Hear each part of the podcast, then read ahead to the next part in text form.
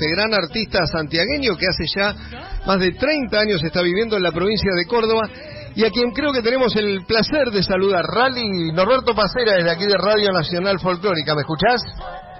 Sí, Norberto, perfecto. Un gusto y gracias por, bueno, por la difusión de la música y por el espacio. Te agradezco mucho. No, nosotros te agradecemos a vos este contacto. Bueno, lo primero que queremos saber es cómo se viene el verano, ¿no? Porque es época en la que ustedes actúan y mucho, gracias a Dios. Queremos saber cómo va a ser tu verano. Bueno, bien, este, dentro de los festivales que siguen en, en pie, muchos que están en, bueno, en, en veremos, eh, raro, porque a esta altura ya está todo bastante armado. Yo voy a trabajar muy bien, teniendo en cuenta también que he tenido un año muy, muy intenso, de, de- que no he parado de, de andar tocando, de andar, de andar haciendo conciertos con, con esta propuesta que tengo hace ya un- más de un año, que es unipersonal. Y, y bueno, sin embargo, este, eh, este verano me, me he preparado tratando de descansar en diciembre para llegar bien, descansadito, con pilas para los festivales. Yo voy a arrancar ahora ya el sábado en Jesús María y bueno, y después vamos a ir a, a- a varios festivales donde siempre nos han recibido bien y algunos lugares nuevos que no he ido nunca todavía y que seguramente va, va a ser hermoso. Así que bien, contento, bien de preparándome para eso. Este, y voy a seguir con la propuesta que vengo haciendo, eh, que como te decía hace más de un año que comencé a, a tocar en solitario en el escenario y la verdad que muy contento, me divierte mucho, soy muy feliz cantando de esta manera también, es grandioso tocar con, con, con un grupo que he tocado muchos años pero también esta etapa la estoy disfrutando muchísimo, ¿no? Tocando mis canciones en un modo más eh, despojado y quizás tal cual como llegaron al mundo. 1972 fue el último disco, ¿no? Allá en 2021, el último disco me refiero como, como concepto total. Claro.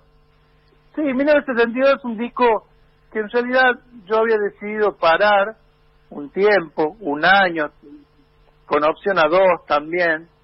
Entonces desarmé todo el, el grupo que me venía acompañando y, y decidí tomarme un tiempo. Y en ese tiempo, bueno, vino la pandemia. Yo, muchos me decían, ¿dónde, dónde, ¿de dónde tenías la información? ¿Qué tipo de brujo eh, te está asesorando o algo así? Este, pero bueno, yo he parado ese tiempo, ya más allá de la pandemia, yo ya tenía pensado parar. Y en ese tiempo, me lógicamente, estar en la casa, me puse a, a ver mis cosas y entre eso me encontré con un disco que lo había comenzado a, a, a grabar hace un montón de años.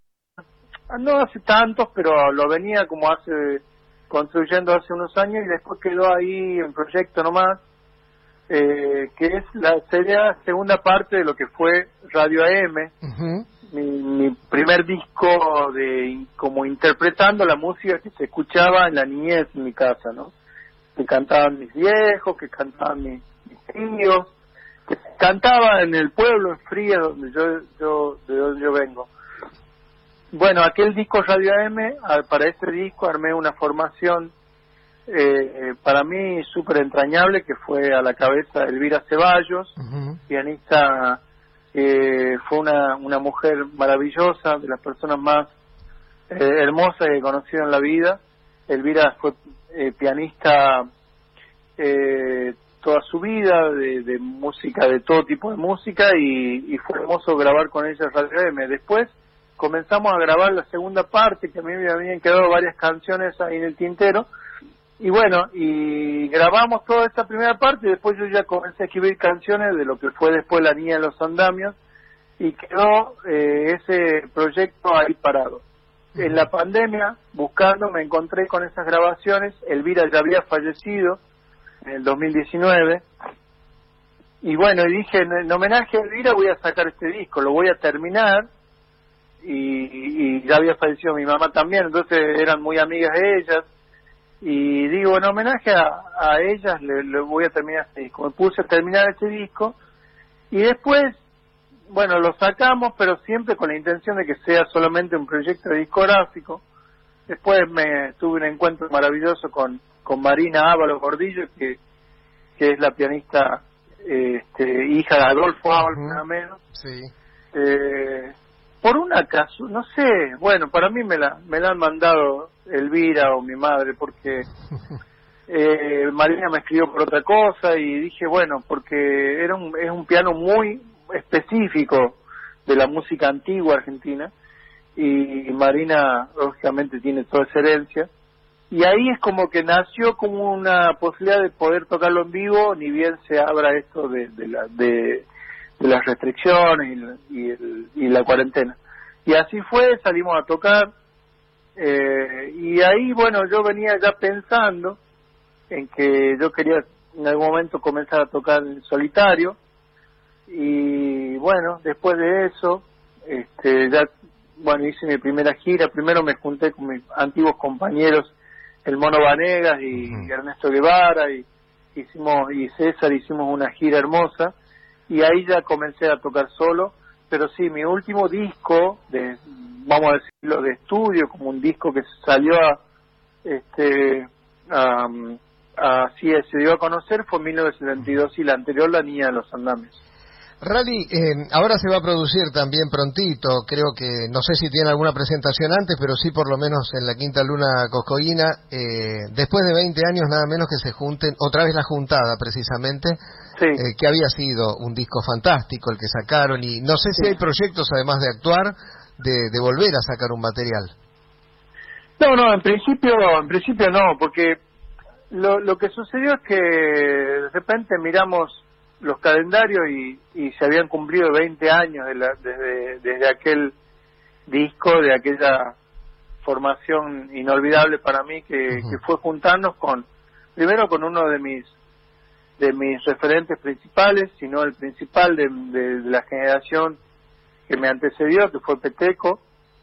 Peteco yo le debo la vida porque no solo fue mi referente y eh, él con Jacinto Piedra, sino que, bueno, fue una persona muy inspiradora para mí, ¿no? Y él, tanto él este, como Jacinto, como Horacio Banea, que son de esa generación de la música santiagueña, y como Carnota, ¿no? De, esa época, que de alguna forma este, transformaron lo que fue la música de raíz eh, paisajística y todo lo que nos habían dejado los sábalos y, y tantos otros grupos eh, comenzaron a cantar en sus letras lo que me pasaba a mí este, como joven, como adolescente, en mi adolescencia en Frías, ¿no? Encontraba en la música que yo, con la que me he criado desde el vientre de mi madre, que podía cantar las letras que tenían que ver con mi realidad. Eso fue Peteco para mí, eso fue Carnota,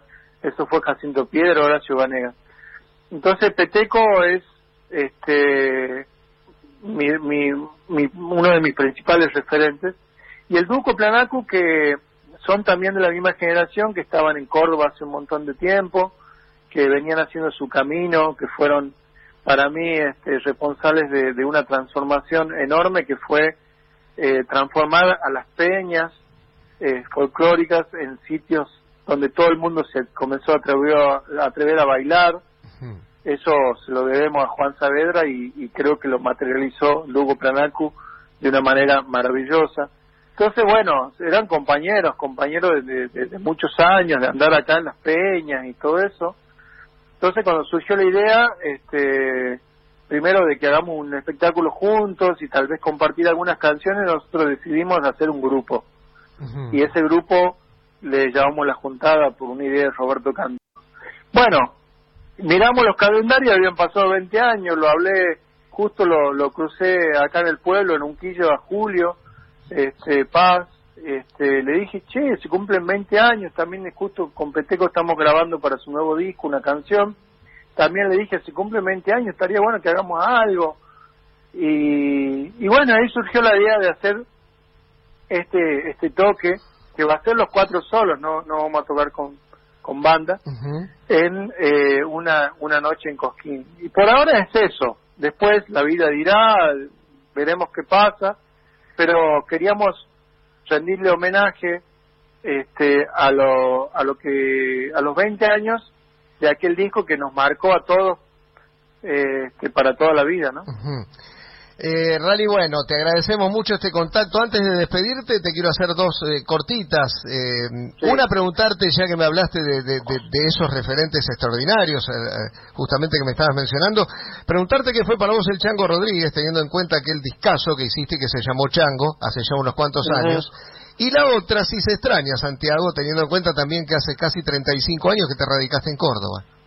Sí, bueno, mira, eh, Primero, para eh, resumir, el Chango Rodríguez fue alguien con quien eh, me encontré antes con sus canciones que con, con, él como artista, porque lógicamente no lo conocí, eh, pero es impresionante como me, me parece que es, es eh, profundamente folclórico su, su imagen. ¿Por qué digo esto? Porque en muchos casos sucede que todo el mundo conoce sus canciones, o varias de sus canciones, pero nadie sabe quién es el Chango Rodríguez, salvo que seas muy conocedor de la música folclórica. Eso a mí me llamaba la atención. Comencé a investigar de su vida, de cómo había sido su historia, cómo había sido su desgracia también de pasar casi cinco años en la cárcel, eh, todo lo que él había, lo que lo había marcado su historia de, eh, de su madre Johanna, eh, de, su familia de entre Andalgalá y, eh, y La Rioja y todo su esencia cordobesa.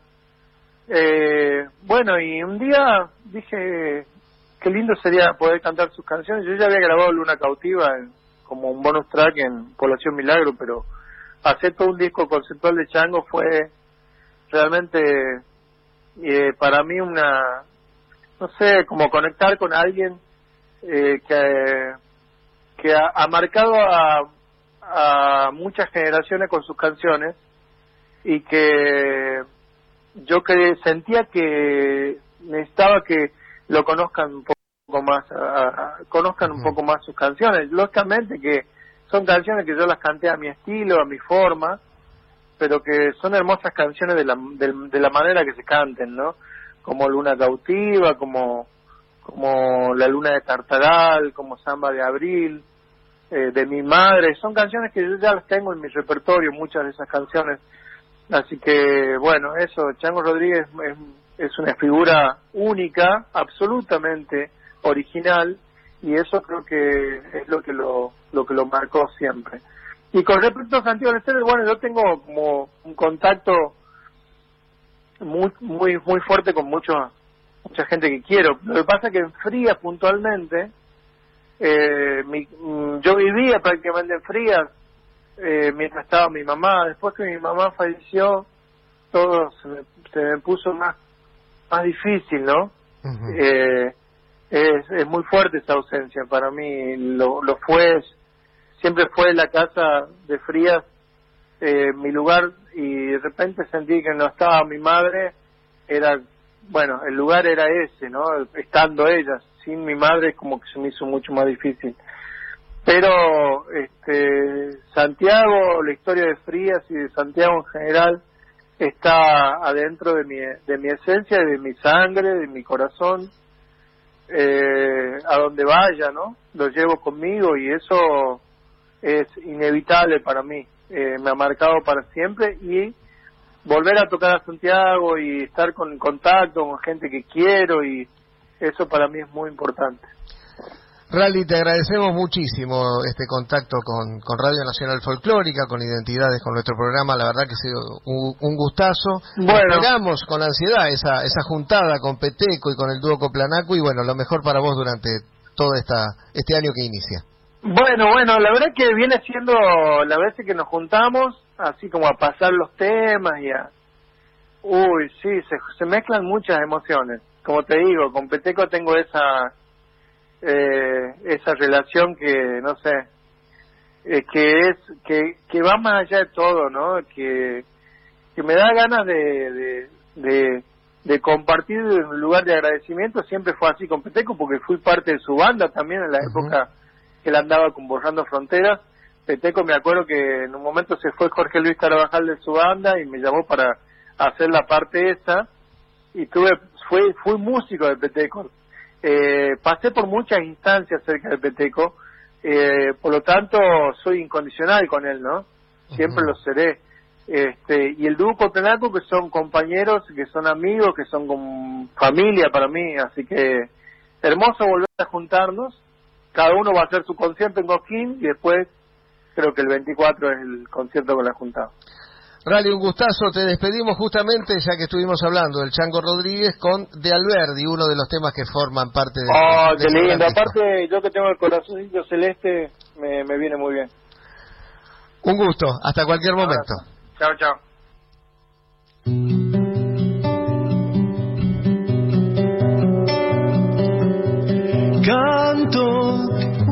Serenata a orillas del río se escucha mi voz.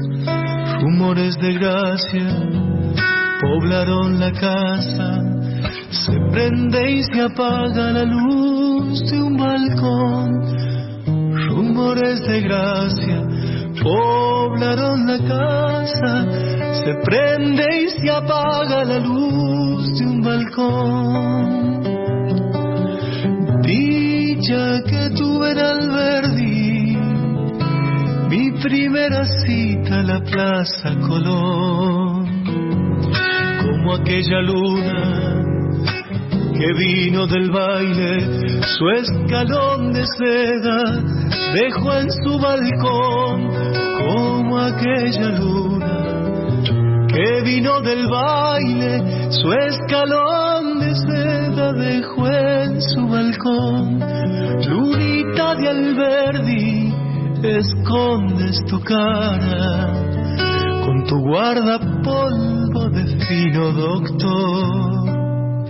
Si una noche alegre con mi serenata se prende y se apaga la luz de un balcón, si una noche alegre con mi serenata se prende y se apaga la luz de un balcón.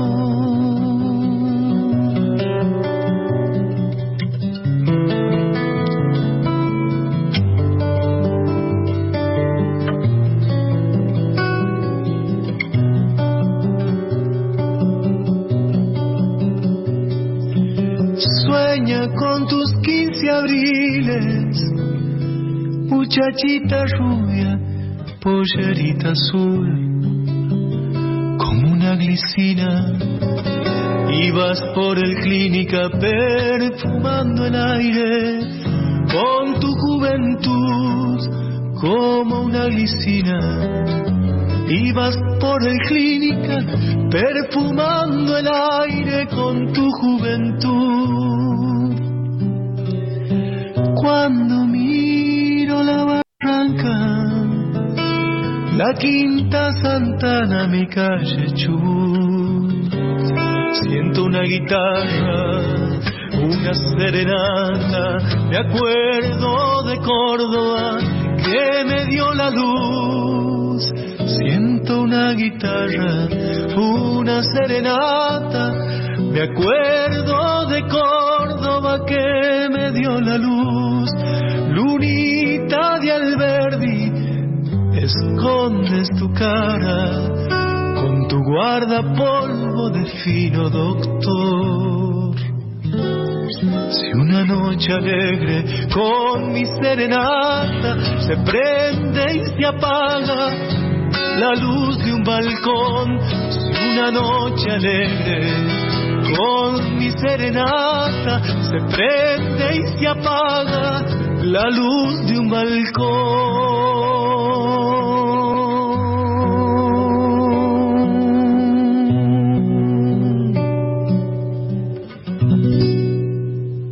Estás escuchando Identidades con Norberto Pacera.